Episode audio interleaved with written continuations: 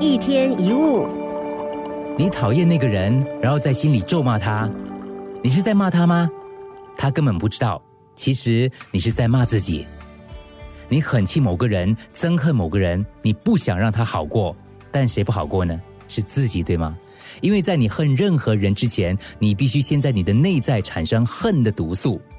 唯有你有某样东西，你才能把这样东西给别人；唯有充满愤怒，你才能愤怒。所以在伤别人之前，你已经伤了自己。心里有仇恨、一心想报复的人，很少静下来想过。你等于把自己贬低到跟对方同样的地位，而对方是你一开始就讨厌的。如果你屈服于自己的敌意，就变得跟对方一样恶劣，这才是敌人对你最大的伤害。Star Wars 里头有一幕是个陆克天行者 Luke Skywalker 呢，在面对黑暗大帝时，他非常生气，他开始辱骂这个黑暗大帝，说他将永远对抗他，跟他邪恶的行径等等。这时候，黑暗大帝说了。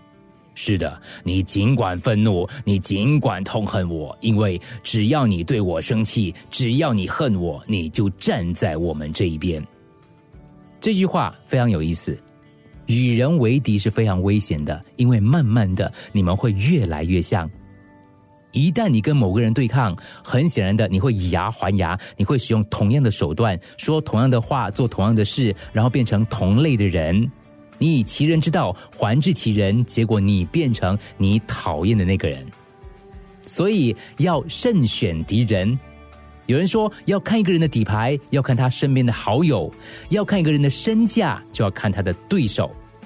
德国小说家卡夫卡说：“真正的敌人会赋予你无尽的价值，因为掌声容易使人迷失自我，舒适安逸容易让人减退斗志。”真正激发潜能的，通常是那些我们最痛恨的人，就是这些敌人，才使我们变得坚强、勇敢，让我们认识自己，还有看清别人。一天一物。